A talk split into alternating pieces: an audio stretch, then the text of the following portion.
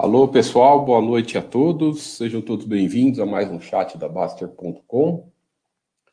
Hoje estamos aqui falando de um convidado especial, né? O, falando especificamente também para conversar com a gente é, sobre investimento no exterior, sobre as ações no exterior. De vez em quando aqui no nosso site nós comentamos, mostramos os quadros aqui da Baster, né? É, falamos bastante sobre investimento no exterior, falando bem por cima, mas então hoje estamos aqui com o Oia, que é o especialista em investimento no exterior, o Oia que cuida de, da parte de, de estoques, tanto de ações, do, do, dos REITs, está aqui é, comandando aqui já faz alguns anos aqui toda essa parte na, na de investimento no exterior. Então hoje nós vamos fazer um paralelo. O Oia também fala bastante sobre ações aqui do Brasil, tudo. Então, nós vamos fazer bastante um, um paralelo e responder bastante perguntas do, do, do, pessoal. Fala, olha, boa noite. Opa, boa noite, Thiago. Primeiramente, obrigado pelo convite. Boa noite a todo mundo que já está presente no chat. E é isso que o Thiago falou, né? Tentar a gente responder as dúvidas que o pessoal deve ter aí, né? É, apesar da gente, é, acho que o Thiago fala mais de ações brasileiras, mas isso já meio que virou algo muito misturado, né, Tiago? Antes era algo totalmente separado, então é engraçado que o pessoal falava, né, não, primeiro tem que investir em tesouro, depois ações, fundo imobiliário, para então Exato. se aventurar no investimento exterior. Só que se tornou algo tão simples, tão prático, barato também, que hoje a gente não vê mais essa diferença de etapas, né? Então, o iniciante pode muito bem começar os seus estudos a respeito de todos os tipos de investimentos, incluindo as estoques, né? Então é bem comum o cara entrar na base e já montar sua carteira, incluindo as estoques, né? As empresas do exterior. Ah, bacana. Olha, eu vou aproveitar o chat e vou responder sempre, começar é, com, com dúvidas comuns e principais que sempre aparecem no nosso comentário das carteiras lá no, lá no, no, no site, né? É, então, dando, primeiro dando boa noite aí para o pessoal que está no chat. Ó, pessoal, pode ir deixando perguntas no chat que eu estou lendo, não está na tela, mas eu estou lendo pelo celular. É, então, podem comentando aí que vocês quiserem. Olha, primeiro mito que eu acho que é, é nós temos que comentar é a questão de dois pontos, né, que, que impedem a maioria de, de, que todo mundo pensa, eu acho que equivocadamente, sobre ter ações no exterior é a necessidade de ter muito dinheiro e a complexidade com o imposto de renda, né? Que é to, tudo mito que não tem nada de, de, de, tão complexo, né? Sim, exatamente. É que, como tudo na vida, né? Algumas exceções acabam chamando muita atenção. Então, muitas vezes o pessoal olha uma ação da Amazon e acha que é aquilo, tem que, que todas as ações vão custar 2 mil dólares, coisa do tipo. Sem contar também que muita gente não conhece serviços de corretora de câmbio como a remessa online, o pessoal acha que para valer a pena o envio precisa ser algo em torno de, sei lá, 50, 100 mil reais, algo totalmente fora da realidade de muita gente, né? E como você bem falou, isso são mitos, na verdade, né? A questão de, de, de começar é só querer. Hoje a gente tem praticamente todas as corretoras, uh, principalmente as maiores, com corretagem zero, né? Então você não tem nem esse custo que a gente sabe que é, é, despre, é desprezível ao longo do tempo, mas ainda assim um custo. Hoje em dia você nem tem mais isso. Então TD Ameritrade, Passfolio, é, Charles Schwab, a corretagem é zero. Também não tem taxa de manutenção nem valor mínimo, tirando a Charles Schwab que precisa de um valor mínimo. Né? Então você consegue abrir uma conta na TD, na Passfolio, sem dinheiro nenhum e sem pagar nada por mês e pelas suas operações, né? E enviar, engraçado isso, porque com a Hermes Online e outras corretoras de câmbio, o, a taxa do envio ela é uma taxa é, percentual. Então, indifere, é, indifere do, do, valor enviado, né? Se você enviar 100 mil dólares ou você enviar é, mil dólares, digamos assim, você vai pagar a mesma coisa proporcionalmente. Exatamente, não tem, não tem é, é, quem já abriu uma conta, quem abriu conta em corretora aqui no Brasil, vai ver que é a mesma coisa, né? Você abre a conta, a diferença é que você tem que tem que ter a empresa remessa online para enviar o valor para lá e é pô, é no dia, né? Ó, é, não tem, é muito prático, muito simples, né? Não tem a, a, a, diferença, a questão, a questão do muito dinheiro que o pessoal fala é que, por exemplo, ah, eu tô, eu tô aqui na página da Apple. Aí o pessoal fala assim, ah, uma ação da Apple é 100, 130 dólares, né? Então aí já uhum. quase 800 reais uma ação da Apple. E, e, então, para comprar uma ação da Apple, eu preciso de 800 reais. E eu vou comprar uma ação, eu falo para o pessoal, e daí? Não tem problema nenhum comprar uma ação. Né? A gente fala, a gente montar uma carteira bem diversificada.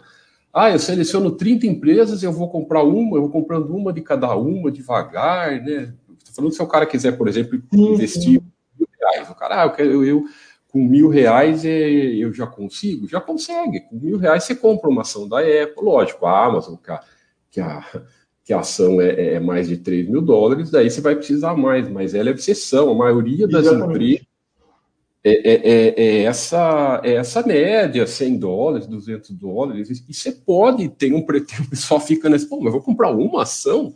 É problema nenhum, né? Olha, é bem comum até. Né? Exatamente. Né? É que eu acho que são duas coisas. Acho que o público brasileiro está muito acostumado com a questão de lotes, então quando você vê alguém com menos de 100 ações de uma empresa, a pessoa acha que vai ter muito pouco, né? Quando é indiferente, né? E tem que olhar a questão é, percentual novamente, né? Você prefere ter é, 10% de uma empresa que vale, sei lá, 3, 2 trilhões de dólares ou 10% de uma empresa que vale é, 100 milhões de, de, reais, por exemplo? Obviamente, os 10% da, da empresa que vale 100, 2 é, trilhões de dólares vale muito mais. E é basicamente isso. Então, a, o fato de ser 800 reais não significa, significa que você está pagando mais por menos. Não, você está pagando proporcionalmente a mesma coisa, só que de uma empresa muito maior, né? Então, é, é, então vai ter menos ações negociadas. As ações da Apple podiam custar 10 dólares, era só ela emitir, é, desdobrar bastante, digamos assim. A questão é que não vale a pena para eles, e isso é um valor totalmente factível. É, então, é indiferente. É muito psicológico, né? É, o pessoal é muito psicológico mesmo, né? Isso, exatamente. Outra coisa também que o pessoal fala, que eu acho até engraçado, que o pessoal usa uma coisa boa como uma coisa ruim no, ao investir no exterior, né? São tantas opções que eu não consigo nem escolher, por isso eu não invisto no exterior. Aí eu fico pensando, pô, é, é, eu gostaria que no mercado brasileiro fosse assim, né? Tivesse fosse a melhor coisa. Opções. E, e é como costumo, não devia ser uma corrida, não é um álbum de figurinhas que a gente tem que é, concluir o quanto antes, né? Então, você comprar Apple hoje, Microsoft amanhã, Johnson Johnson é, no mês que, é, seguinte, é a mesma coisa você comprar Apple, Apple e Apple. Por que é a mesma coisa? Porque são empresas boas, né? Então você está investindo em valor da mesma forma. É, eu acho que o principal ponto, eu até tem o pessoal comentando aqui no, no chat, né? O, o Cat Jump falando, sou daqueles que o Thiago mencionou, eu sou meio receioso e, e, e, vou me dedicar à leitura. É normal, é muito, é muito, é muito, muito comum o pessoal ter isso, só que tem um ponto, qual que é, ninguém é obrigado a investir a ter ações no exterior, né? Ninguém é obrigado. Tem gente que fala, ah, eu sei, mas não gosto, beleza. É, mas tem um ponto que é importante para o patrimônio, que eu acho bacana, que, primeira coisa, você está investindo no. Você tem uma parte do percentual que você está investindo em dólar. Né? Tá, tá, tá lá investindo no exterior, é uma diversificação em outra moeda. E isso que o Oya falou. Você está investindo nas maiores empresas do mundo. Né? Então, aqui eu sempre falo: se você quiser ficar sócio, né? pois a Apple, agora está aqui na, na tela a Microsoft, que Daí tem a Amazon a Google, as quatro maiores empresas do mundo né, hoje, né, né, de valor de mercado. Né. É só a ação da Microsoft, se você quiser comprar, você é tranquilo, não, não, não tem é, não tem dificuldade. Deixa eu ver quanto está hoje, aí está 250. Uma ação da Microsoft é da 1.200 reais. Então, tudo bem, você compra uma ação, mês seguinte você compra da Apple, no outro mês seguinte. É, é, nós estamos citando aqui empresas, pessoal, é, sempre falando, né, aqui nós da Baster, nós não indicamos empresas, não indicamos nada disso, é tudo empresas aleatórias, as mais conhecidas, né, do pessoal, a escolha é sempre, é sempre de cada um, mas principalmente esse pessoal que é mais é, restrito, é o cara, ah, eu, eu escolho aqui do Brasil, nós falamos de diversificação aqui no Brasil, é pelo menos 20 empresas, né, já dá 20 a 30 empresas. O pessoal aqui fala, ah, não consigo aqui no Brasil. Ah, então, ainda mais que você tem que pensar em, se você tem um filtro muito restrito de, de, de, de escolher empresas, No exterior, o leque abre de uma maneira gigantesca, né? E, e, e, não tem não tem dificuldade. A diversificação lá é, fica, é um ponto positivo, né? Não tem a não tem o lado não tem isso de ficar mais complicado. Pelo contrário, é mais fácil, né? E acaba sendo também um caminho natural, né? Porque, vamos supor, você tem uma, é, um patrimônio de é, 100, mil, é, 100 mil reais, né? Se você tiver um, um, portfólio de 100 empresas, cada empresa vai representar, é, dividido igualmente, né? cada empresa vai é, representar mil reais do seu patrimônio. Perder mil reais é tranquilo, né? Porém, a gente sabe que as pessoas vão continuar trabalhando e juntando dinheiro. Imagine essa pessoa continuar com essas mesmas 100 empresas com um patrimônio de 10 vezes mais, ou seja, de um milhão de reais. Cada empresa já vai representar um, um, uma porção maior desse patrimônio, mesmo que percentualmente seria a mesma coisa. Então, com o passar do tempo, as pessoas vão tendo cada vez mais dinheiro e aqui no Brasil acaba não tendo essas opções ao ponto para que seja possível é, diversificar mais, né? Então, o investimento exterior acaba sendo meio que um, uh, um caminho natural, né? Exatamente. Então, quanto mais dinheiro você vai tendo, não significa que é só para quem tem muito dinheiro, lembrando. Eu só estou falando que com o passar do tempo, você vai tendo mais dinheiro e se você quer manter a sua diversificação ou até aumentar, acaba sendo um caminho natural. Sem contar tudo que o Tiago falou, né? A questão do, do dólar, do, da, da, política, que a gente não entra em, a fundo, mas influencia, querendo ou não, a economia, tudo isso acaba sendo um, um, um fator interessante. Então, claro, a... isso do mundo, né? Você... Exatamente. Então a gente está tentando proteger nosso patrimônio, que acho que é o principal característica dos investimentos. Né? Sem dúvida. É, e quanto à questão que o pessoal também fala de imposto de renda, é mais ou menos a mesma coisa do que quando você declara as, as suas ações aqui no Brasil, né, OS? Quando você aprende, o pessoal às vezes tem muito medo, mas é a primeira vez. Depois, na, na, na segunda vez, vocês vão. Vai só praticamente é, é atualizando, é, não tem tanta dificuldade, né? Não, não tem. Normalmente quem fala que tem medo, que não entende, é porque ainda nunca nem leu. Não então, tentou. Coisa... Exatamente. Por isso que eu falo, é só tentar pegar uma, uma hora, ler um pouquinho, tentar, que consegue fazer isso facilmente. Como você é falou, fácil. é exatamente, não exatamente, mas muito similar ao que a gente faz com as ações brasileiras. Né? A questão é que tem que aprender. Mas no momento, como você falou, no momento que aprendeu, pronto, é só manter. Ainda mais com ferramentas que a gente tem hoje, né? Como o Basta System, que Nossa, é uma mão na roda, né? Fica até tranquilo fazer. É, obrigado aí, Mulheres Digitais, obrigado a você pela presença. Eu já até coloquei na, na, na tela aqui sobre a pergunta do, do, do Angra. Ele já está falando, ele fala, eu até coloquei, porque essa pergunta é outra muito comum, né? Sim. Em relação a esse receio do mercado desconhecido, o pessoal aí talvez eu vou através de ETFs, fundos, índices. Isso seria um bom começo? Né? O cara fala, penso na Europa também, mas não tenho a mínima ideia. É, eu vou dar um, um inicial, né? Tem esse, tem, eu coloquei até o manual, pessoal. Vocês que são assinantes, tem o um manual na área de manuais lá, falando de, de, de fundo ETF, é, mais, é, é basicamente o, o, o porquê, né, na nossa visão da Baster.com, isso não tem porquê você se complicar isso é, tem os manuais com detalhes, mas nós vamos dar a nossa é, é, explicação bem simples. É, sobre a questão da Europa, você falou, Angra, você, você estando na Bolsa Americana, você abrindo conta na corretora nos Estados Unidos, comprando ações, você compra ação do mundo inteiro lá, né? Então, quanto a isso, ah, eu quero comprar ações, sei lá, da, da Nestlé, que é uma empresa suíça. Você vai lá, tem na Bolsa Americana. Então, quanto a isso... E, e, é muito engraçado, Thiago, que o pessoal fala isso, né? Vou comprar um ETF para investir na Europa. Adivinha o que tem no ETF? O pessoal acha que são as ações negociadas diretamente na Europa, mas não. Exato. A maioria desses ETFs, na, na verdade, tem as ações dessas empresas europeias negociadas no mercado americano. Então, é isso, é muita, é muita ignorância em vários sentidos, não de, de ignorância de não saber mesmo. De é, não, não mas... quando a gente fala, a gente fala é, é, é, normal, isso aí a gente isso, já pensou, sim. pessoal. Gosta de fundo, a gente, quem que nunca pôs dinheiro em fundo, mas aí você vai vendo, os pontos é o mesmo, né? Primeiro é as taxas de administração, que no, isso no o pessoal fala, ah, mas é pequena, meu, pequena nada, isso no longo prazo, né? É, é, é isso durante os anos no acúmulo de patrimônio, é umas taxas come um percentual grande do seu patrimônio. Isso vai ficando um, é um juro composto que você está deixando de, de, de, de vir para você. Né? Segundo ponto também, é isso aqui, você é detetor do papel, você não é sócio das empresas. É, eu não sei, ainda mais nos Estados Unidos, né, é, no, na, nas bolsas americanas, que você tem uma. Nossa, primeira passada de olho, você seleciona 100 empresas top de linhas, assim. Então, é muito fácil, é, é não tem razão para isso.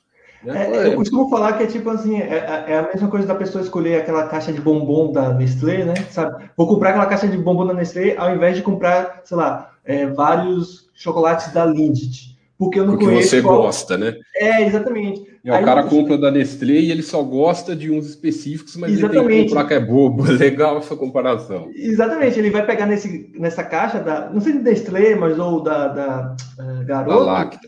É, o cara gosta aquele... só de sonho de valsa e ouro branco, ele compra a caixa da Lacta, daí Exatamente. só dois, não e vai ter só um chocolate de banana que ele odeia, vai ter tudo isso. Então, é, é isso que acaba acontecendo. No, o, que, o que o pessoal acaba acreditando erroneamente, que existe uma fórmula perfeita. É que aí no manual a gente fala de todos os ETFs, né? mas no mercado americano tem aqueles ETFs de passivo e de baixa taxa de administração, que é o que o pessoal gosta, né? que é o baseado no SP500 e tudo mais. Só que o que acaba acontecendo? Não existe nenhuma forma secreta para escolher as melhores empresas. Exato. Porque o que, é se você coloca por tamanho de empresa, beleza, vou investir só nas maiores. Você vai ter empresas grandes com péssimos resultados financeiros. Aí você fala, não, vou pegar as maiores com aumento de resultados. Beleza, se uma empresa boa tem um resultado pior por qualquer que seja é, a situação, sei lá, pandemia, não deixa de ser uma empresa boa.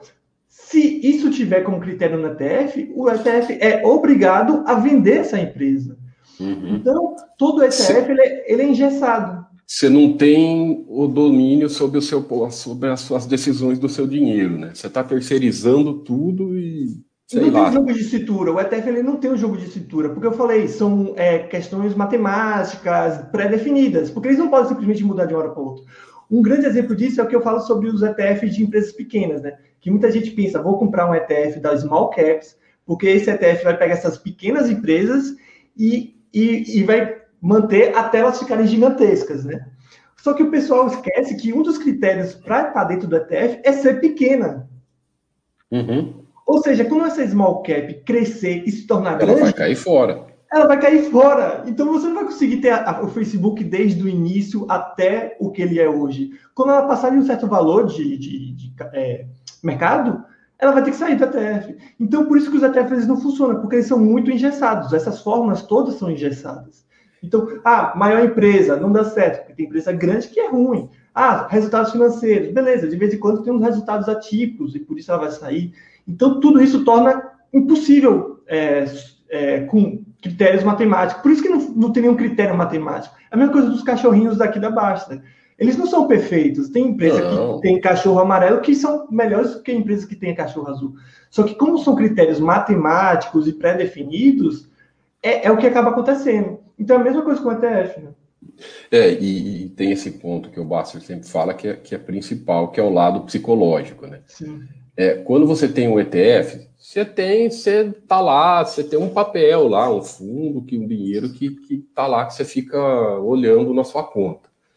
Quando tiver uma queda forte, aí você vê aquele valor despencar, a tendência de você ficar em desespero, cair fora, é imensa. É diferente de, por exemplo, você tem uma carteira de, de 30 empresas boas lá, você sabe que você é acionista da época, da Microsoft, da Walmart, sei lá, das suas empresas.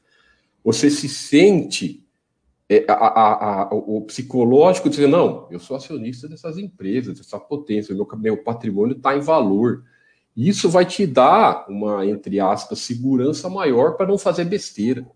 Você tendo um dinheiro no fundo lá, em alguma coisa, você fala, ah, começa a cair, cair, cair, despencar numa queda lá, coisa que é normal acontecer, principalmente nos Estados Unidos, com a volatilidade ainda maior. Ah, o seu psicológico tende a ficar mais abalado, né? Olha, e você ficar girando o capital. Com certeza, é que, como você falou, você vê as empresas. Então, pô, quando você tem de fato a empresa, a cotação ela não representa o que você tem. Por exemplo, ah, eu tenho ações de sei lá qual empresa, sei lá, da Amazon. eu sei que a minha participação na Amazon significa, é, pô, as vendas estão crescendo, ela está se tornando cada vez maior, ela tem várias subsidiárias lucrativas, isso representa o que eu invisto. Quando eu invisto em um ETF, eu, eu, não me sinto parte desse sistema, eu me sinto parte de cumprir um papel, que de fato é o que ele é, né? Não é uma participação. Exato. Não, não deixa, é um papel, é bem por aí mesmo. Não você não é sócio de verdade? Exatamente. né? Não à toa você não consegue nem votar, obviamente, e também não consegue vender sua participação naquela empresa específica. Então, vamos supor que a Amazon se torne a pior empresa do mundo daqui para frente. Você vai ter que ficar quieto, calado, esperando ela se tornar uma empresa pequena para sair do SP500, por exemplo. Né? Foi o que aconteceu com o Yahoo. Yahoo era uma das maiores empresas do mundo. Ele foi caindo, caindo, caindo. Aí antes representava a primeira empresa do SP500. Foi caindo, caindo, caindo, perdendo valor, você perdendo dinheiro, consequentemente até esperar que ela saísse do SP500. Né? É, e, e para o pessoal, né, a pergunta do, do, do, assinante que falou, ah, eu sinto dificuldade. É, se você está acostumado a ver os quadros aqui da Baster, das ações, você, não vai ter dificuldade nenhuma em ver os quadros da Stock, porque são iguaizinhos, é a mesma coisa. E aqui eu estou com o quadro, tô na página da, da, da, da Rosa Store.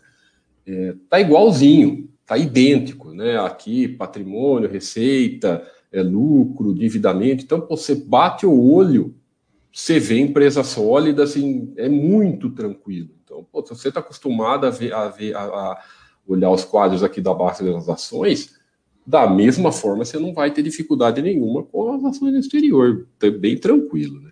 E é, e é o que eu costumo falar, Tiago, pode ser com o que esse usuário está falando, né? Pode ser que é, seja assim, né? Ah, eu tenho dificuldade de escolher as melhores empresas. Aí eu concordo e, e, e, até condeno esse tipo de atitude. Porque se você me perguntar agora quais são as melhores empresas do mercado, seja brasileiro ou, ou americano, eu não vou saber, porque são várias boas, né? Não tem não, e, quais são as e o que é bom para mim pode ser que não seja bom para você, isso é pessoal, né? Exatamente. Tem agora, isso, né? no momento que eu paro de perguntar, me perguntar, me questionar, de, ou é, de fazer com que eu procure as melhores e passe a procurar apenas empresas boas sem contar qual é melhor, isso torna muito mais fácil. O que eu quero dizer com isso? Eu tenho Apple, Adi, oh, Apple, Google e, e, sei lá, Amazon. Eu tenho que escolher uma empresa só dessas três. Vai ser muito difícil escolher, porque são três boas empresas.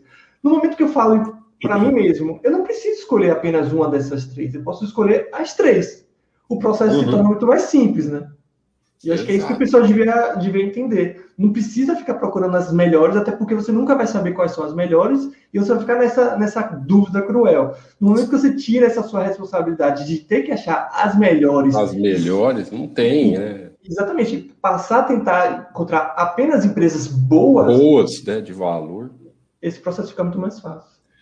O GSF fala, na, na verdade, a dificuldade é aportar na, na, quantidade de gigantes que tem ativo de valor, a, imensa quantidade que tem de ativo de valor lá fora, por exemplo, 50 estoques e 30 REITs. O GSF, na verdade, é, isso não tem problema nenhum. Você vai form... você não tem que formar a sua carteira de um ano para o outro, de um mês para o outro. Você vai devagar e aportando. Hum, não vejo também. É, é, é muito. Eu entendi sua pergunta, né? Você quer como você vê bastante empresas boas, você quer ir comprando, você quer ir formando logo sua carteira, mas vai formando devagar, que é até melhor. Né? Eu acho, eu acho que é sempre melhor ir com pouco dinheiro, aos poucos devagarzinho, principalmente para não fazer besteira, fator emocional, fator psicológico. Então, assim, igual você colocou aí, ah, eu vou comprar uma ou duas por mês, né? E eu tenho, você colocou aí 50 estoques e 30 REITs vai demorar três anos para eu formar minha carteira. É, tá ótimo. Não vejo problema nenhum, né? Ué? É até bom, né? Sim, e, e, o pessoal, acho que tem que, na minha opinião, né? O pessoal tem que parar com essa mania de achar que investimento é um processo com início, meio e fim. Uhum. Eu vou começar, eu vou escolher todas as minhas empresas e depois eu vou ficar quietinho só esperando. Não tem fim. Você Não. pode incluir uma empresa a qualquer momento. Qual é o problema? Pô, eu tenho uma carteira formada, como o usuário falou, tenho 50 estoques. Pô, encontrei uma empresa nova que achei interessante. É a minha, é a minha é, é, 51 primeira. É, separa, vai estudando, né? É, qual é o problema de incluir mais empresas? Então, não é um processo de início, meio e fim. Tem um início e-mail e pronto. Então, daqui a 20 anos você pode encontrar novas empresas, incluir. É, e, e por aí vai. A questão, Verdade. o foco deve ser investir todo mês em empresas é, de qualidade. é o porquinho, pessoal. Né? É o porquinho, é juntar dinheiro no porquinho. A gente não fica quebrando porquinho toda hora ou tentando mudar o porquinho toda hora. Então, não, você vai chegar até lá, né? Final é depois gastar o dinheiro só, acabou. Uh, Cat Jump fala de lote. Exato, Cat Jump. Não, não existe. Esse negócio de lote, lote, lote padrão é coisa só do Brasil. Tá? É um negócio que até de, eu acho que deviam tirar. É, eu não sei porque aqui tem o problema da liquidez, tal, então por causa disso que eles fizeram, mas é, acaba só complicando. As pessoas acham que, que, que, a ação do fracionário é diferente do lote padrão, é, é, tudo igual. Então, nos Estados Unidos não tem isso, não. Não, tem, não existe isso. Né? A, Exatamente. É, cada ação é ação, você pode comprar uma por mês, outro mês pode comprar duas, não muda nada. O pessoal que perguntou, né, que de, de fração de ação, no, no caso ele não está falando de menos de um lote, eu acho, ele está falando menos de uma ação. Ah, fração, ah, tá, aquelas, é, isso é corretoras que fazem, né? Isso, algumas, corret, algumas, corretoras elas permitem que você compra, que você compre é, é, 0,5 ação da Apple, 0,0001 ação da Apple, esse tipo de coisa, permite. É, é possível, mas eu não recomendo, tá? Porque, ah, na verdade, não é você que está comprando, é a corretora que compra e ela meio que quebra o direito das ações, o direito sobre os dividendos entre os, os seus. É, como é, Aí é o negócio né? mais da corretora, né? Olha, Isso, é... porque não existe no mercado 0,3 ação. Né? Então é coisa de corretora. E isso é muito problemático quando você quer transferir de corretora. Então, eu não quero mais ficar nessa corretora, quero mudar. Você não vai conseguir transferir essas, essas frações de, de ações, porque não existe isso. Então, você teria que completar todas as frações que você tem ou vender todas, né? Ambos processos bem, bem chatos. Então, compra sempre inteira. Ah, mas é muito caro. Deixa por último, junta mais dinheiro, junta mais de um aporte. Concordo com você. Não complica, né? É. Aí a pergunta do Loren Costa é mais, mais técnica para você. O que vale mais? Bom, o que vale mais ir pensando em rendimento? Loren, tenta parar de pensar em rendimento. A minha parte eu falo isso. Não fica só pensando em rendimento, que isso pode, pode complicar nas suas escolhas, nessa questão de giro. Aí ele fala fazer investimento via trust ou diretamente na corretora. Olha. É, aí na questão de rendimento, né? Porque. Eu acho que ele está falando em despesa. É, aí é questão de praticidade. Obviamente, é, dependendo do seu patrimônio, vale a pena fazer isso através de offshore, trust, esse tipo de coisa. A questão é que eu acho, pelo menos eu tinha essa impressão aqui, né, Tiago, que a gente fala com as pessoas mais normais, entre aspas, né, é, com padrões não tão elevados de, de, de dinheiro. Se você está nessa realidade, assim como nós estamos, né, eu acho que não vale a pena nem um pouco fazer esse tipo de, de, de processo, criar uma empresa para investir no mercado exterior. Ah, Você vai ter que custo com contador, conta em banco, manter empresa. É blá, meio antipaz, blá, né? É meio antipaz, Exatamente. Agora, se você falar para a gente que você tem alguns milhões de reais, alguns milhões de dólares, vale a pena, mas aí, mais uma vez, provavelmente você já é teria um... alguém para cuidar disso, né? É um caso bem específico. Né? É. Uh... O Sexta-feira pergunta: tem alguma corretora que fornece cartão para sacar dinheiro na boca do caixa nos Estados Unidos? Tem, né, olha? Então, sacar dinheiro não, porque. Acho que é só banco, né? Isso, porque eles são corretoras. É a mesma coisa de você perguntar se tem alguma corretora brasileira que a gente consegue sacar dinheiro na, na caixa eletrônica. Não tem, porque corretora é corretora e banco é banco. Porém, existe, existe no caso, né? É singular, corretora que oferece cartão de débito para se utilizar. Você não vai conseguir sacar o dinheiro em si, mas você vai poder gastar esse dinheiro que está na corretora. É, Para a gente, a única corretora com essa possibilidade é a Charles Schwab, né? Só que aí você tem que ter 25 mil dólares em, em ativos ou, ou, enviar 25 mil dólares. Ela, for, ela fornece esse cartão de débito. Ele fornece o cartão de débito Isso. que é para quem, para quem é mais ou menos a mesma coisa, só não saca o dinheiro lá, né? Exatamente, exatamente. É, lembrando que a Charles Schwab está comprando a TD Ameritrade, então é bem capaz de quem é correntista da TD Ameritrade vire Charles Schwab não, é verdade. direito a esse cartão. Não é uma certeza, mas é uma grande possibilidade. Tá? Então, já concretizou a fusão das duas corretoras? Então, já concretizou a, a, compra de uma pela outra, né? Então, a TD Ameritrade deixou de ser negociada em bolsa e tudo mais. Agora, o que vai ter, acho que é a fusão de corretora, que deve acontecer ainda esse ano, eu acho. Entendi. O Sandro Noronha fala boa noite. Uma pergunta aqui é, há muito tempo atrás enviei dinheiro para uma corretora nos Estados Unidos, mas hoje queria mudar de corretora. É possível como fazer? É tranquilo, né, Olha? É tranquilo, é. Lá não tem casamento com corretora, não. A qualquer momento você pode mudar as corretoras. É, se, é que ele falou de dinheiro, não sei se é só dinheiro. Se for só dinheiro e muito pouco, às vezes vale mais a pena trazer de volta alguma coisa do ah, que. Tá. Essa, acho que o que é tranquilo que a gente fala é a transferência é, de custódia. Isso, ativos. Mas se você já comprou ativos e tudo mais, é bem tranquilo transferir sim. É que nem aqui no Brasil, preenche é formulário e via para. Na verdade, a gente fala com a corretora que vai receber, né? Então você fala com a corretora que vai receber, preenche o formulário, ela vai atrás da corretora onde, tá, onde estão seus ativos e puxa os ativos. Questão de alguns dias já tem a transferência. Exato. Se for ação, ó, Sandro, pesquisa aqui, no, vai na área, ou na busca do site, ou na área de estoques, que, que você vai achar o, as orientações de você fazer a, a transferência de custódia. O Angra aqui pergunta de fração de ação, a gente já respondeu, existe, mas, sabe, eu, eu, eu particularmente, isso eu não gosto de fração de ação, né? Eu acho que o Goya pensa também. Ele falou que eu consigo comprar 100 dólares da Amazon. Aí eu acho que, pô, se você quer ser sócio da Amazon, vai juntando aí até ter o dinheiro para comprar uma ação, né? E muita gente fala. É, e muita gente fala, não, vou ter várias frações, aí se eu precisar de mudar de corretora, eu só completo as frações. Só que não é muito, muito prático isso. Imagina que você tem uma carteira de 50 empresas, todas elas fracionadas, né? você só tem as frações. Aí você decide mudar de corretora, você vai ter que completar as frações das 50 empresas. Imagine o aporte que você vai ter que ter para completar todas essas frações. Né? Exato, então, e, e a exceção, né? O, o pessoal pega a Amazon e a Google.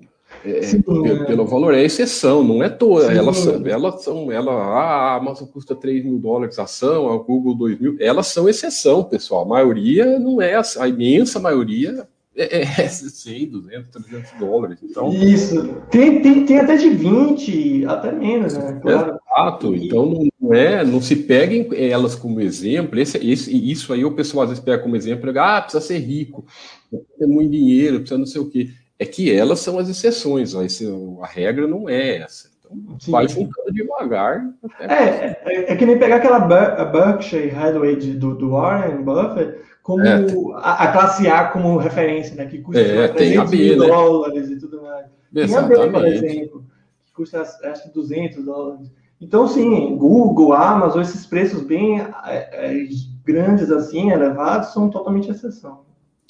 Boa noite, Tunico. Ele fala: com relação às ações do exterior, não seria bacana também fazer uma lista de viáveis igual nas nacionais? Creio que, que os usuários se baseiam nas viáveis para iniciar. É, já tem o Buster Rating das estoques, já tem a Super Paz das estoques, né? Olha, é, é... Sim, sim. Então, sei lá, é uma ideia futuro para ter, ter as, as, É basicamente, né? Basicamente, o, o, o, a, as viáveis são as, as empresas do, que estão lá no Buster Rate. Então, se você, se você ter as viáveis, basicamente, se você seguir o Buster Rate, ia ser aquelas empresas, né, viu, Tunico? Então, não, não tem tanta diferença. É, e sem contar que as viáveis no Brasil, a gente está falando também de regras que lá não existem, né? Então, negócio de, de é, PN, UNIT, é. esse tipo de coisa que são critérios que a gente utiliza para classificar viáveis e não viáveis.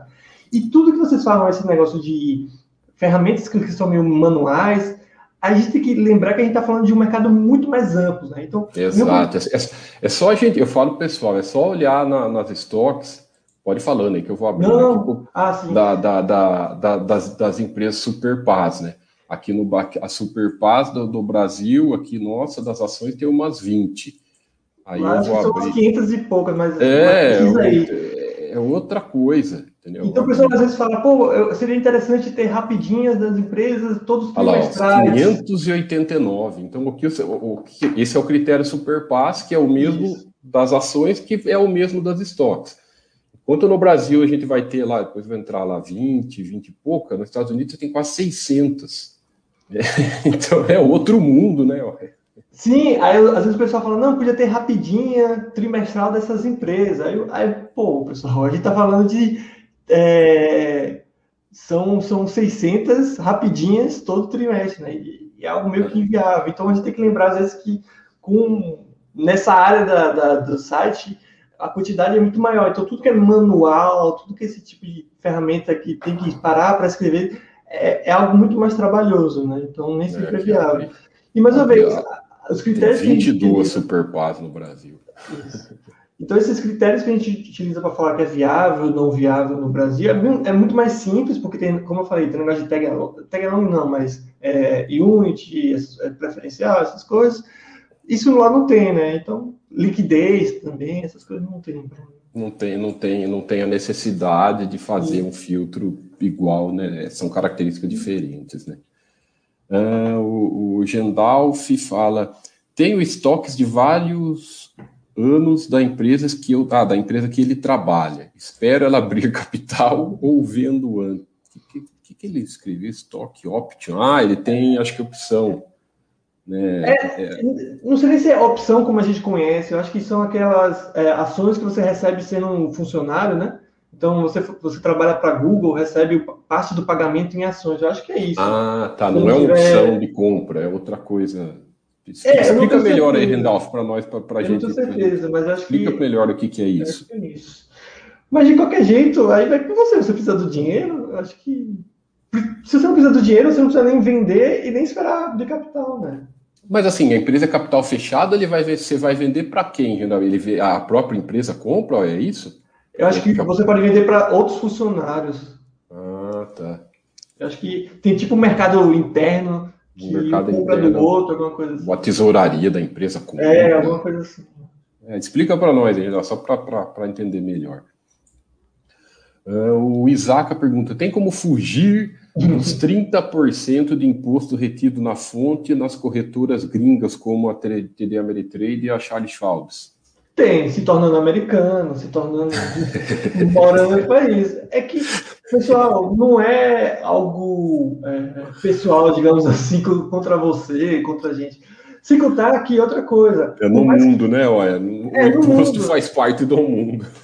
É, é que nem o pessoal, e outra coisa o pessoal esquece que também tem, mesmo se fosse zero o imposto retido na fonte lá, a gente teria que recolher aqui, né? Se não tivesse acordo. Então, se fosse zero a tributação na fonte lá, teria o 27,5 aqui do Brasil, né? É, ia trocar então, uma por a outra.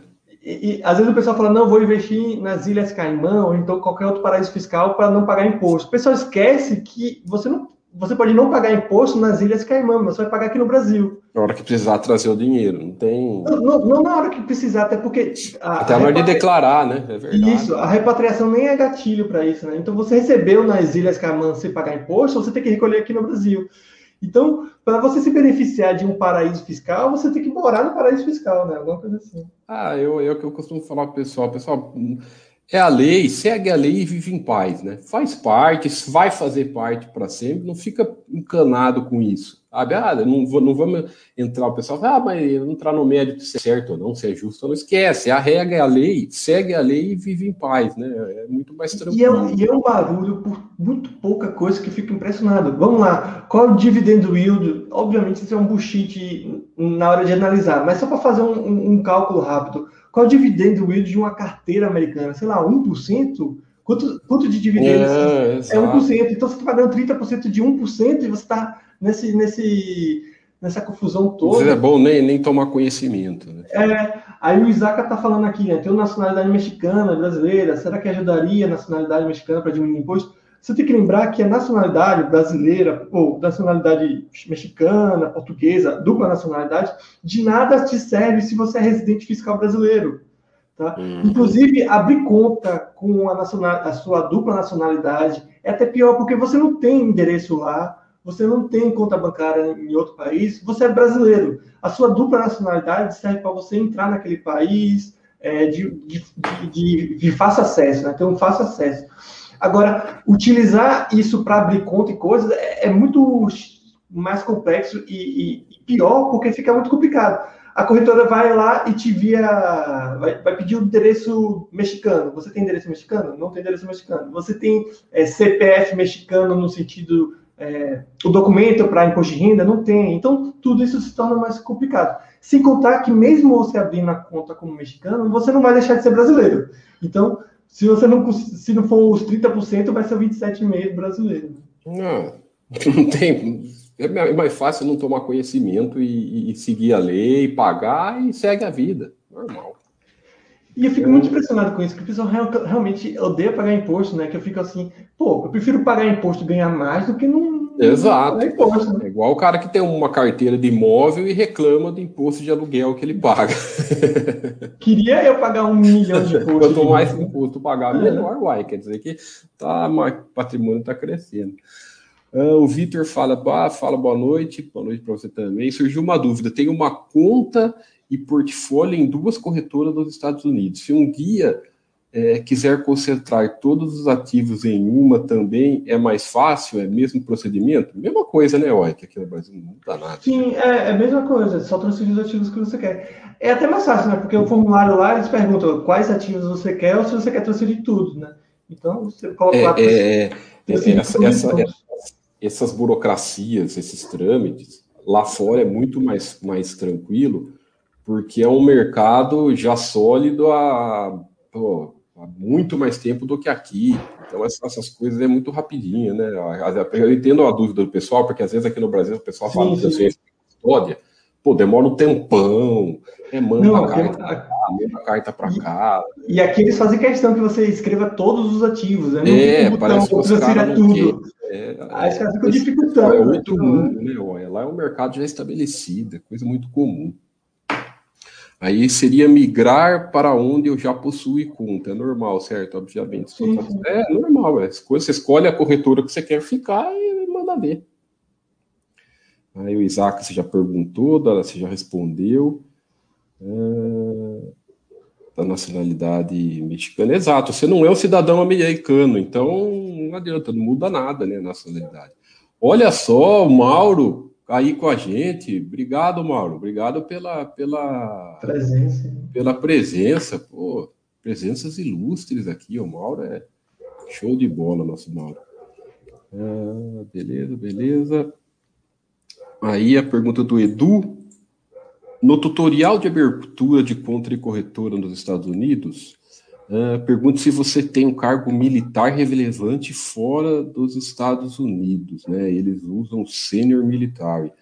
É, há algum impedimento para militar de modo geral? Sabe disso, olha? Não, é, então, é, essas perguntas, elas elas procuram saber se você tem um papel de influência, na verdade. É a mesma coisa de saber se você, é você participa ou tem algum parente próximo no mercado de ação. Esse tipo de coisa é com o intuito de saber se a, se a corretora vai lidar com uma pessoa de influência. E como não é uma pessoa de influência, ela tem, obviamente, restrições. Por exemplo, se eu sou um cara, o presidente dos Estados Unidos, digamos assim, eu não vou poder operar que nenhuma pessoa normal, porque eu tenho informações privilegiadas, né? Obviamente, o, o, o, presidente dos Estados Unidos tem informações privilegiadas, então o pessoal vai ter que meio que fiscalizar melhor para essa pessoa. Ele não pode vender tanto, não pode fazer operações mais arriscadas, esse tipo de coisa. Então, é, é isso que eles buscam com esse tipo de pergunta. Então, como, como a pergunta fala, é um cargo de relevância, não é um, um militar qualquer. Ah, eu sou militar. É, eu não, não, sei explicar, né, porque eu não, não convivo nesse meio, mas sou militar de, de, de, baixa patente, né? Não, não tem nenhum, nenhum tipo de importância. Inclusive, você coloca lá que você não, não tem um papel relevante, né? Como você de fato não tem. Eles mesmo querem saber se você tem um, papel de influência, se você recebe informações é, relevantes. privilegiadas, essas Exatamente. coisas, né? É isso que eles querem saber. Uh, o Anselmo pergunta se é viável abrir conta conjunta com o filho na corretora estrangeira, se há algum tipo de menos burocracia, caso haja falecimento do titular da, da carteira. Pergunta bem comum essa. Né? É, então, é possível, é, mas eu não recomendo. Por quê? Porque isso torna tudo muito mais complexo. Essa, essa questão toda de, dessa conta conjunta, né, que a gente fala simplesmente como conta conjunta, mas é a Tenants with Rights of Survivorship, ela é bem complexa porque a gente está falando de uma conta que não existe aqui no Brasil. Aqui no Brasil, a conta conjunta é o quê? Cada um é, direito, é, é dono de 50%, né? Se você uhum. morre, você fica com os outros 50% da, da outra pessoa. Essa conta, o que, é que ela faz nos Estados Unidos? Os dois são donos dos 100% de tudo. Ou seja, quando uma pessoa morre, uma das, um dos titulares morre, a outra pessoa continua fazendo a mesma coisa, porque ela continua com 100%, né? Uhum. Então não tem uma trava. Acontece que isso para não residentes não funciona bem assim o processo se torna mais fácil, de fato, mas ainda assim tem que pagar imposto e tudo mais. Uh, a questão que eu falo que fica complexa é imposto de renda. Então, por exemplo, vocês dois são donos de 100% de tudo, né? Você e seu filho. Só que seu filho não vai declarar, vai estar como dependente seu, certo? Certo. Enquanto tiver pendente, é, enquanto tiver como seu pendente, fica fácil declarar, né? É uma declaração só. Quando esse menino passar do 18 e começar a declarar sozinho, como é que vocês vão fazer essa distinção? Como é que vocês vão fazer essa declaração? Não que não seja possível, é possível, mas torna tudo mais complexo. Então, eu costumo aconselhar esse tipo de conta para cônjuges. Então, casa, é, pessoas casadas há bastante tempo, que declaram junto, aí fica muito mais fácil. Né? É, a, a, dúvida dele que eu acho que, assim, é que nós já estamos sempre respondendo aqui no, no site, é assim, ah, eu abro conta é sem ser conjunta e eu venho a falecer, o que acontece? Essa é a dúvida da, da maioria, né, que o pessoal tem, né? Explica é... o pessoal aqui que a, como que é a burocracia nesse caso. É, a, a, não é só a dúvida, mas também o receio, né? Que o pessoal tem receio de pagar imposto mais uma vez, né? Porque a gente, a gente como não residente, tem a isenção desse imposto de herança até 60 mil dólares. Então, se você tiver até 60 mil dólares, você pode morrer que você não vai pagar imposto de herança nenhum.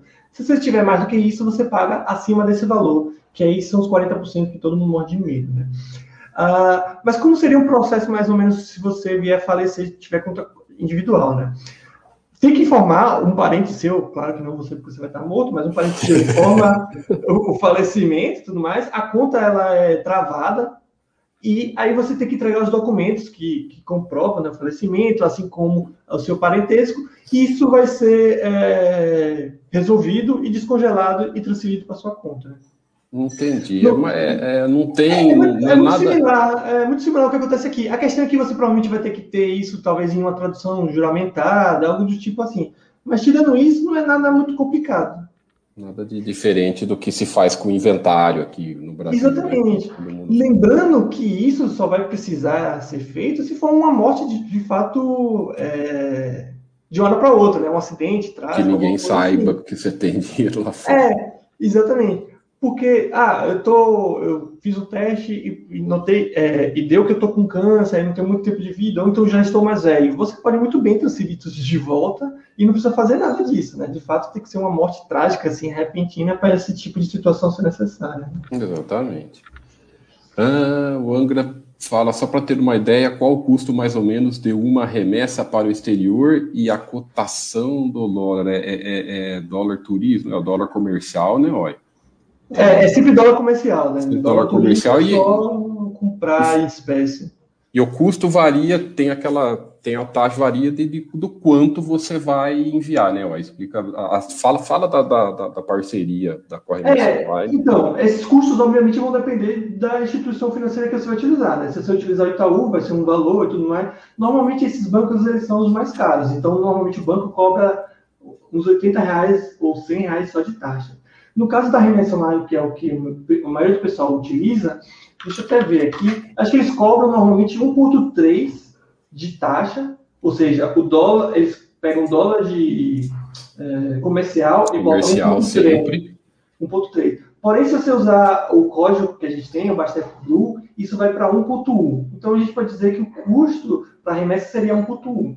Se você enviar abaixo de R$ 1.500, eu acho, você paga, além desse 1.1, aproximadamente, uns 5,90, eu acho. Se você enviar acima desse valor, fica só 1.1, independente do valor que você envie. Então, uhum. seria mais ou menos esse custo. Mais ou menos essa taxa, né? É, 1.1% sobre o valor que você enviar. Sobre o valor que você enviou. Então, às vezes o pessoal faz uma confusão assim, aí vai ver, o custo é 20 reais. Ou é, é pouca coisa. É, e, é, e é instantâneo. É, envia, tá lá no mesmo dia, bem, bem a, a, o, operacional, pelo menos aqui, é. e, e, e, além da opinião nossa, da, da, opinião dos usuários, da remessa online aqui é muito mais. É, eles trabalham só com isso, né? Ó, então, operacional é muito mais tranquilo, muito mais fácil. Né? Sim, sim.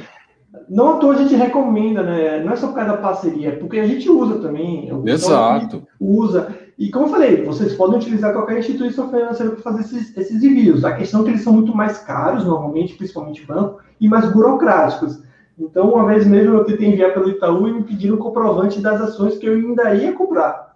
Aí ficou bem complicado utilizar ah, ele. E, sabe, é... e, gera, e, e, assim, o pessoal fala, ah, tem, tem, tem uma época que tinha um tal do banco, tem ainda até hoje, o Banco do Brasil Américas, tal, é. não sei o quê. É, é, é, eu até entendo que o pessoal às vezes sente mais, acha mais seguro, mas não é a deles, a deles Sim. fazer isso. Então, muitas vezes até o suporte nessa, nessa, nessas instituições não vai ser fácil, às vezes o pessoal não conhece tanto, né? É diferente do você trabalhar com uma pessoa que só faz isso, que trabalha com isso o dia inteiro, fica, fica mais fácil até é, eles resolver alguma pendência, algum problema. É porque Exato. eu envio, eu envio pessoa física para pessoa jurídica, né? Porque a gente não está enviando para nossas próprias contas, digamos assim. Você está enviando a conta da TD Ameritrade, uma conta da Passfolio, que vai ser encaminhado para sua conta lá dentro, né? Então, o que eu digo é que você não envia para a conta bancária sua. Então, eles não, eles, os bancos não estão acostumados com esse tipo de operação, coisa que essas instituições como o Remessa Online estão acostumadas. Agora, se você enviar para uma conta sua individual, esses bancos eles estão muito mais é, acostumados. É, o Edu fala: na corretora dos Estados Unidos também só pode transferir, resgatar para contas do mesmo CPF, por questões de segurança, e se não, como proteger de fraude, invasão, de hacker. Sim, mas você só pode transferir para as suas contas. Sempre, isso aí é. Isso é se você vier para outro, outra isso não. E você tem que entender que isso não é questão só da corretora, mas também de uma transferência internacional, né? Se você tentar fazer essa transferência internacional para uma pessoa que não é você, você não vai conseguir receber, né? É, isso aí é tudo fechado. É, tudo fechado. Tem, tem, é, se alguém, é igual o pessoal falar, ah, se alguém descobrir, hackear a minha conta aqui do. É a mesma coisa que qualquer corretor. O que, que ele pode fazer? Ele pode roubar o seu dinheiro? Não. Ele pode vender as suas ações e, e, ficar lá, sei lá, ficar fazendo trade com as suas ações. E tem que lembrar que essas questões, elas não só Pode te prejudicar questão... só, não te roubar. Então, você tem que pensar assim, se o cara, se um, se um se, por que, que alguém vai querer é, é, hackear uma conta de corretora, sendo que ele não ganha nada com isso, né? Olha, não faz muito sentido, né? E, e nas corretoras, pelo menos na TD Ameritrade, tem uma pergunta de segurança também, que você pode configurar, esse tipo de coisa. E tem que lembrar que essas questões de enviar para o meu CPF, esse tipo de coisa, não é só para te proteger, mas também proteger o sistema financeiro, né? no sentido de, Exato. de evasões fiscais, esse tipo de coisa. Se fosse permitido fazer transferências assim simplesmente para pessoas de, de, é, de outro CPF, assim, serviria uma bagunça, né? Então, a pessoa poderia ficar enviando para laranjas internacionais. Ah, é, é, segurança de todo mundo, isso é, é ótimo. É uma, uma, uma, uma, tranquilidade. Ah, legal, aqui uma pergunta de Reeds, né? Uh, sou o cara, o Isaac fala, sou viciado em FIIs brasileiros. O que acham dos REITs? Né? Queria colocar uma grana forte nelas para ter um dinheirinho pingando em dólares. O que acha? Primeira coisa, Isaac, é, esse negócio de grana forte, independente do que for, se é REIT, se é FII, se é ações, se é FII, geralmente vocês têm que tomar cuidado, nunca dá certo. É, é, é coisa grande, sabe? Ah, pum, pega teu dinheiro, pum, soca tudo numa coisa. Movimento.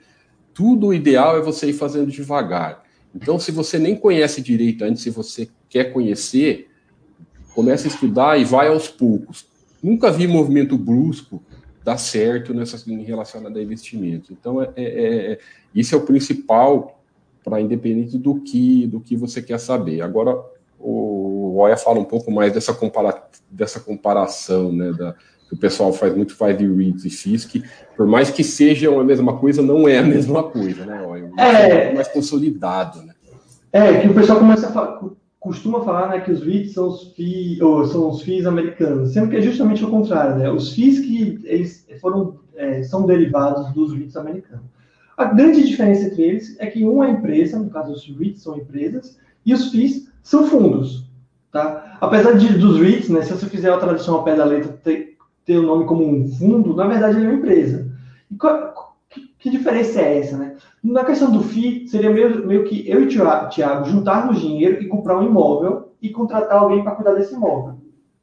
O imóvel é nosso e a gente aprende a, a, contrata alguém de fora para cuidar. No caso de uma empresa, no caso de um REIT, a gente junta dinheiro, coloca esse dinheiro dentro de uma empresa, a empresa contrata pessoas, né, funcionários, e essa empresa vai cuidar dos imóveis. É, qual é a consequência disso? Né? Nos fundos mesmo, nos FIIs, toda decisão tem que partir dos donos dos imóveis.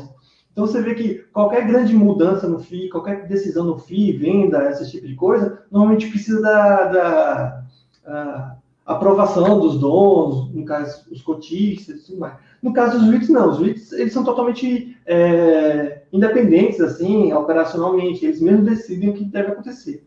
E também, por eles serem empresas, o que acaba acontecendo? Eles também podem ter dívidas, eles acabam se alavancando também. Exato. E assim, se o cara gosta de FIIs, ele vai gostar de mais ainda de REITs, porque é um mercado muito mais consolidado, né? Eu tô aqui, por exemplo, peguei na, o, o, o, o público storage aqui. Ele tem desde 1980, sabe? Então já você tem Não, e esse aí são duas, mais de 2.500 propriedades. Sabe? Então, você não, não vai encontrar aqui, né? Agora, o, o Isaac, outra coisa é, não fica olhando, né, isso, isso acho que vale tanto para o fisco uhum. quanto para os REITs, não fica olhando, não escolhe FIIs pelo rendimento, né? Isso, isso, é um erro muito grande. Olha valor, é, não, ah, tudo que você olha para rendimento, né? é tudo que você vai tentar olhar a coisa pensando em, em, em rendimentos, tem que tomar cuidado. Olha o valor, olha os FIIs, né? Tem aqui, estou mostrando para o pessoal a página, a área dos REITs, né? é, aqui do site, viu? O pessoal, acho, acho, que, acho que o Isaac é assinante e ainda não conhecia. Pô, tem tudo aqui, tem tudo é, é mastigado. Então é, é, bem, é bem tranquilo também, né? Aí é um mercado bem mais, mais é, eu acho, consolidado do que os FIIs que ainda são recentes, mas cresceu bastante no, no, nos últimos anos, ainda são recentes, né? Sim, e, e também é, não só o mercado de, de, de, de de REITs, mas também o mercado imobiliário americano, que é onde estão os principais imóveis desses REITs. Né? Então, aqui Exato. no Brasil, qualquer coisinha, a, a vacância já vai lá para 30%, 40%, né? 20%, é, 30%, 40%. É, é, é, exato. Você escreve, você comentou uma vez que na, na, na, crise de 2008, quantos por cento que caiu na vacância foi. É, é, é, foi um percentual ridículo, né? Teve a vacância. Isso, isso, eu vou até mandar o link aqui e você abre para a gente dar uma olhada nessa. nessa é, foi uma. Foi, um, tipo assim, foi um percentual ridículo que caiu é, é da, da, vacância, como que se influencia. Eu vou botar aqui no chat, acho que eu consigo botar no chat. Isso, bota, bota assim, daí eu já abro. Ah, não, é, é eu vou botar aqui, aí tenta abrir para a gente mostrar, é, na verdade, ilustrar isso que você está falando.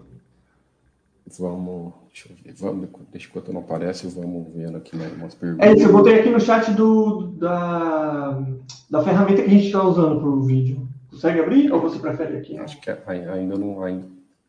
Ah, tá, peraí.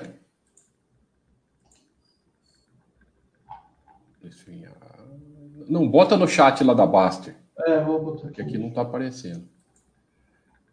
Uh, deixa eu ver aqui. É, o Angra fala, ah, entendi, não é nada demais, é mais fácil do que eu pensava. É, pessoal, é, é muito mito, viu? Esse, do, essa, esse lance do, do, de investir no exterior, eu entendo, tudo nós entendemos, tem muito mito, né? Fica. Fica. Nossa, você investe no exterior, o cara já pensa que você é o, o, o, fera, não sei o quê, que você tem muito dinheiro. Ah, tá aqui, né? Ué. Isso. Acho que aqui o percentual da, da a vacância, né? Isso, isso é de um REIT específico, né? Que é o Wilton Então caiu, olha, caiu aqui em 2007, 1%, 2% praticamente de 98 foi para 96, é isso? Isso aqui, essa é a taxa de ocupação, né? Então, aí a taxa a vacância caiu, um, a crise de 2008 foi uma, uma queda de vacância de, sei lá, 2%. Isso, exatamente. Lembrando que isso aí é um, é um REIT de loja de rua, então é, academias, mercados, esse tipo de coisa, né? É, loja de conveniência tudo mais. Então você vê que a crise de 2008, 2009, que foi uma das maiores da, da história, digamos assim, ele fez a, a, a, ocupação cair, sei lá, de 98 para no máximo 97. Você vê que interessante. É, é, Obviamente, é um... isso não é exclusivo desse REIT, né? Isso é, é, é algo do mercado. Quem, quem, escutava as notícias achava que estava caindo 30%. Sim. E a imagem de baixo mostra muito bem o que é o crescimento, né? né? Você vê que em 1992 esse REIT tinha 630 600. propriedades, alguma Isso, coisa. agora tá No final de 2020, 21, não sei, tá mais de 6.600, acho que é isso, né? 6.600, multiplicou por 10. Então, o pessoal, é isso que eu costumo falar, o pessoal tem que entender no que é, quer investir. O pessoal fala, ah, eu quero um REIT, mas eu quero sem dívida. É a mesma coisa falar, eu quero uma empresa de petróleo que não seja cíclica ou uma empresa de energia elétrica que não precisa gastar dinheiro, que não, não tem investimento alto. Não, não tem como acontecer. Mas é isso que acaba acontecendo, né? Eles se alavancam bastante, mas eles crescem bastante. Eles emitem novas ações e diluem sua participação, mas eles crescem. Então, você prefere ter 10% de uma empresa de 434 imóveis ou 5% de uma empresa de 6.600 imóveis? Esse tipo de coisa tem que, tem que ver. Né?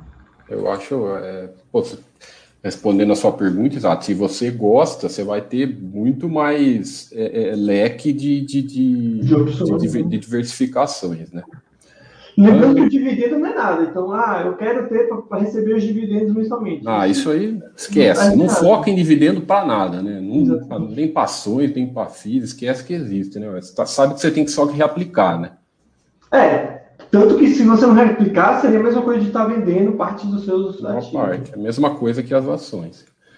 Uh, boa noite, é cara, o Leviatã aqui dando feedback da remessa online, que transfere de manhã à tarde e está lá. Uh, o Juliano fala algum risco ou desvantagem muito grande nesse tipo de remessa, porque ele fez a remessa de transferência para o exterior via PIX, já que na corretora que abriu a conta permite.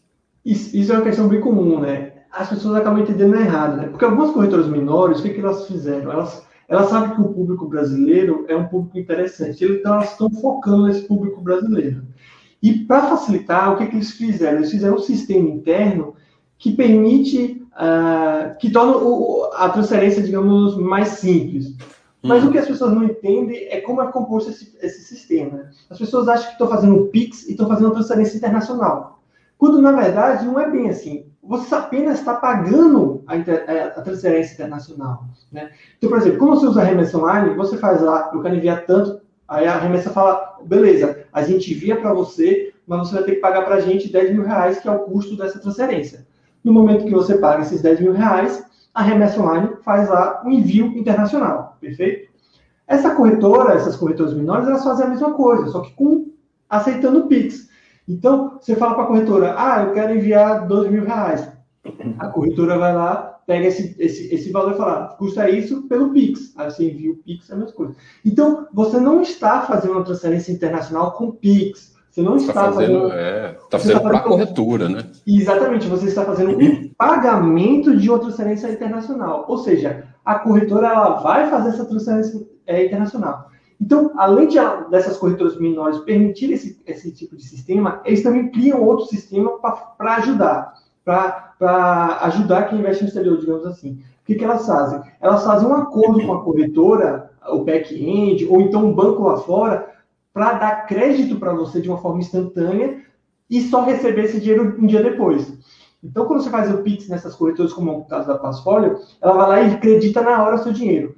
A questão é que seu dinheiro ainda não chegou nos Estados Unidos. A corretora apenas, em um acordo com o banco, é, na verdade, um acordo com o back-end, né, fez um acordo para que ele acredite o dinheiro para você e a, o banco só vai receber esse dinheiro um mês, é, um dia depois, né? Entendi. Então, aí, aí vai é, é, então, é... você está fazendo transferência internacional do mesmo jeito que a pessoa que faz pela remessa online. É a mesma coisa. Tá? Não, não tem risco extra, não tem nada é, diferente. É a mesma né? coisa. Então, é, é, bom lembrar que você não está fazendo transferência é, internacional com PIX ou com TED. Você apenas está pagando por uma, uma transferência internacional com PIX ou com TED, tá?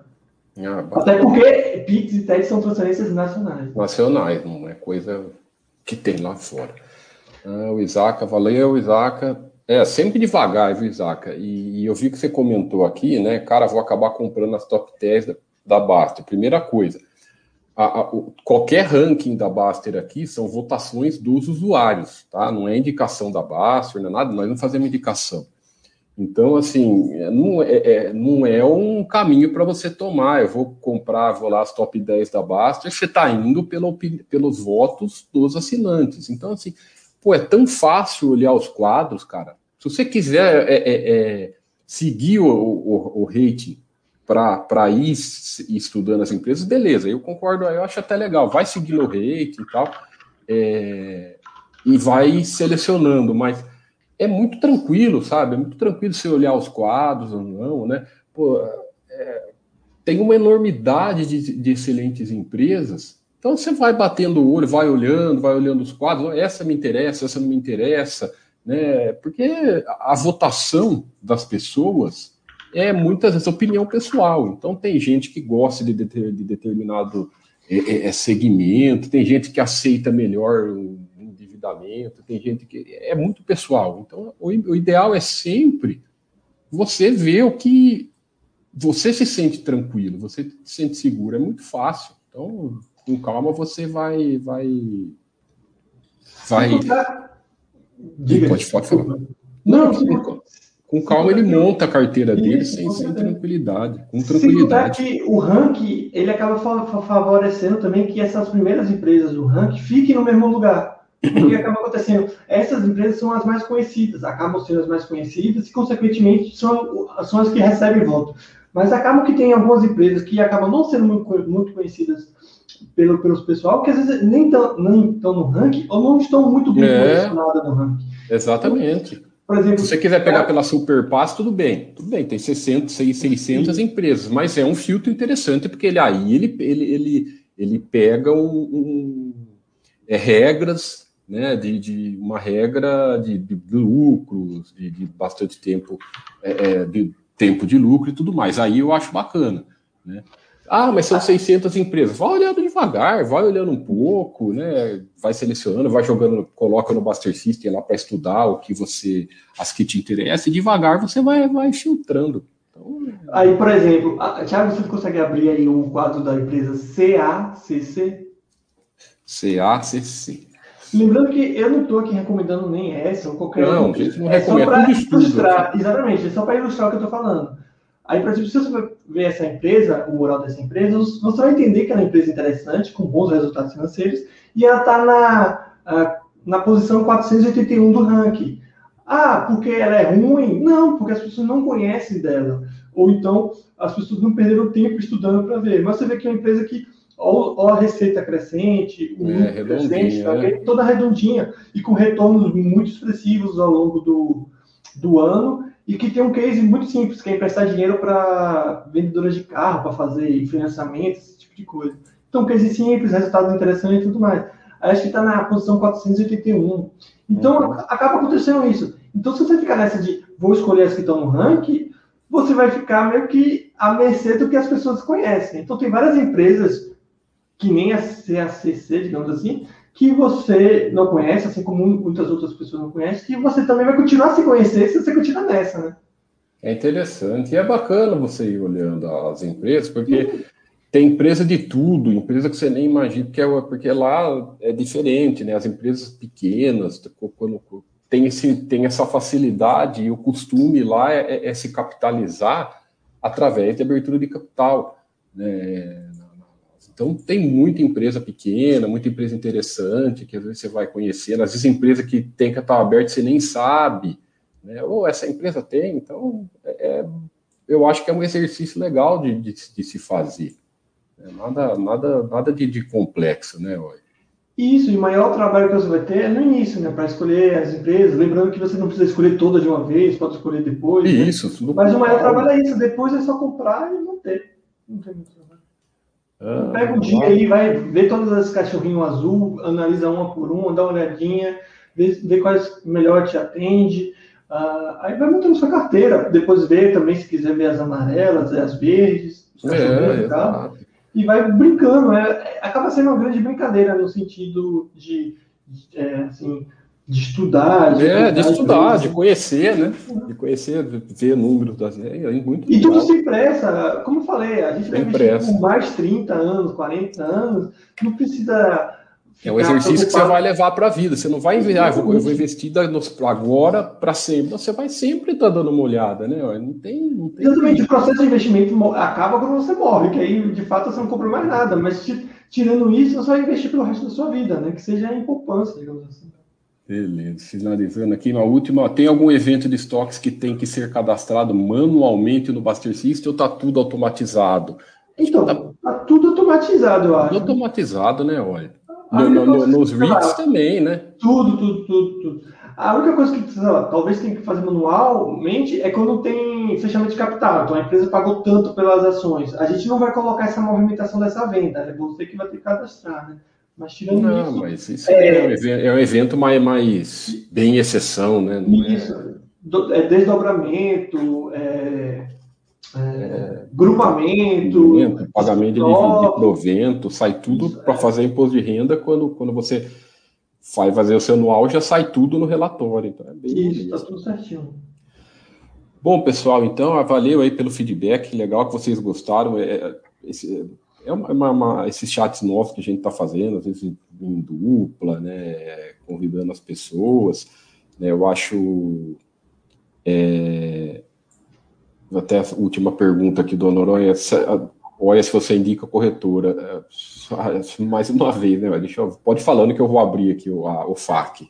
Então, a gente não indica nenhuma corretora, digamos, a, a gente fala das que estão no FAQ ali, né, então tem a TD Trade, tem a Charles Schwab, Interact Grow, é, Score Priority, eu acho, a Passfolio, são essas que a gente comenta. A, acredito que qualquer. É, acredito não, tenho certeza que em qualquer uma dessas você vai estar muito bem atendido. A questão de escolha de corretora, isso vai depender muito do que você quer. Como a gente falou aqui, a Charles por exemplo, oferece cartão de débito. Só que você precisa ter 25 mil dólares, é, é, depositar esse valor ou em ativos. Aí, se você não tiver esse valor, é melhor você ficar em outra corretora. Passfolio, é muito simples e fácil abrir conta, mas é uma, uma corretora muito mais limitada.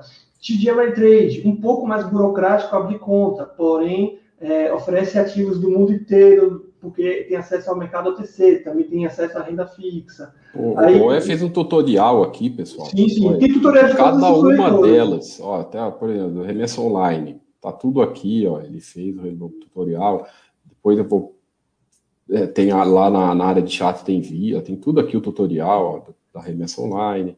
E por da, fim, tem a. Desculpa, Tiago, mais rapidinho. Pode falar. Tem a Interact Broker, né? Que aí você tem acesso a bolsas do mundo inteiro. Aí vai de cada um, né? Você quer ter esse tipo de coisa. Lembrando que, mais uma vez, ninguém precisa casar com a corretora. Ah, abri conta na Passfolio, não gostei. Pode transferir para a TD Trade. Abri conta na TD Trade, não gostei. Pode transferir para outra corretora, por aí vai. Tá tudo aqui, né? Além, além do FAQ, né? Vou, vou, deixa eu abrir aqui, ó, área Baster Blue, vou fazer um filtro, porque o pessoal é, é, é não, não, encontra os vídeos. Então, a galeria, né? É, vamos procurar algum vídeo aqui. Vamos filtrar, por exemplo, você quer saber, ó, quero saber o vídeo, vamos, vamos filtrar só por, por área. Ah, estoques, é, imposto. Vou pôr imposto no nome. Tá? O cara às vezes fica. Já vai aparecer, olha lá, ó, tá vendo? Tá isso aqui é um chat resumido, então é, é, é 26 minutos da corretora imposto de renda. Aqui já é o completinho que ele fez no chat, então acho que aqui você, você foi mostrando até, até, a, até a declaração, preenchimento da declaração. É, tem, isso aqui já é a videoaula do curso.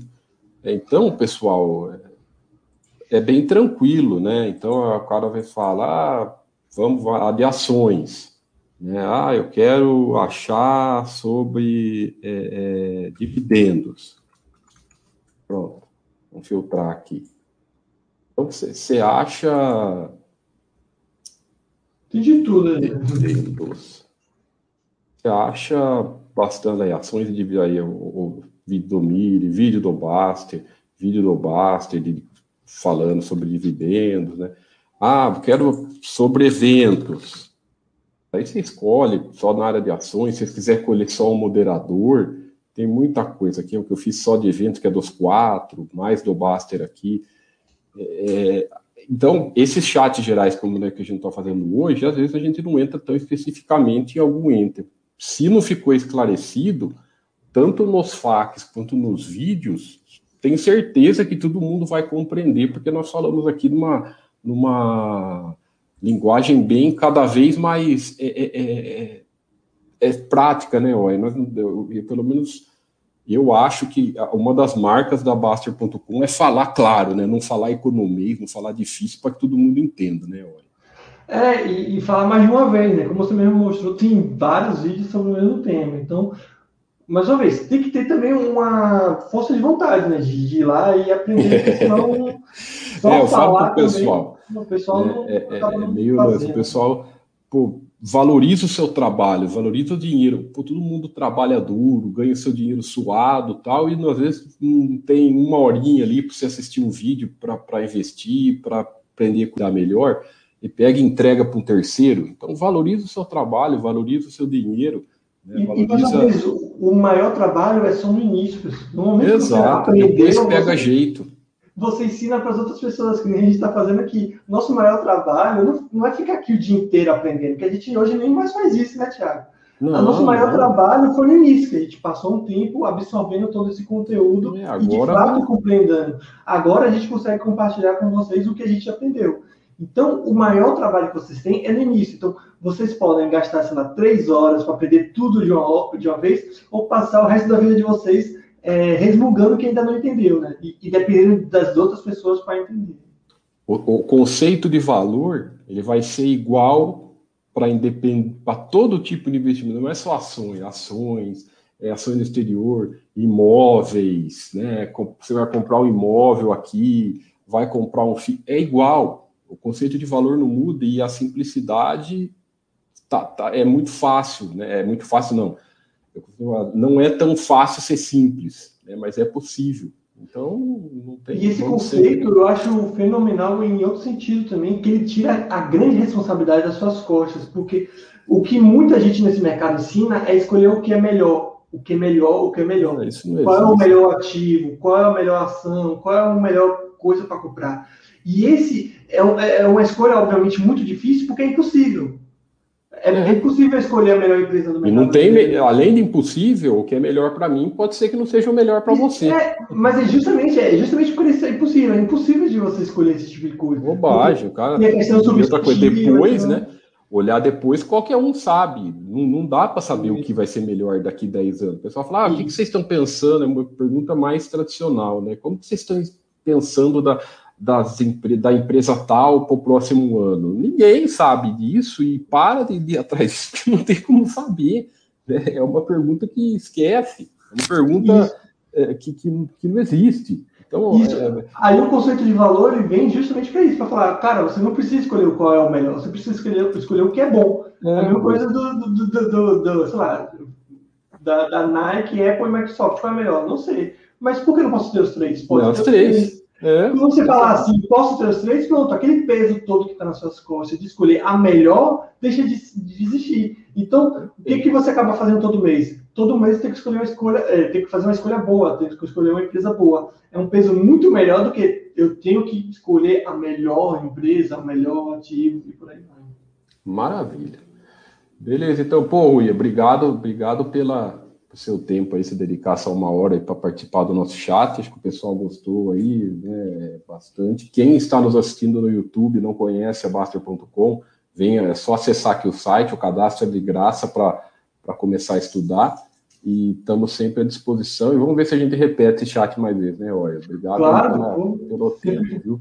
Sempre legal aí fazer um chat e conversar com você, Thiago. Obrigado mais uma vez pelo convite. Espero que o pessoal tenha gostado aí desejar aí para todo mundo, para você e para todo mundo que está vindo aí uma, ótima semana. Beleza, pessoal. Qualquer dúvida é só escrever no chat. Um forte abraço aí, felicidades a todos.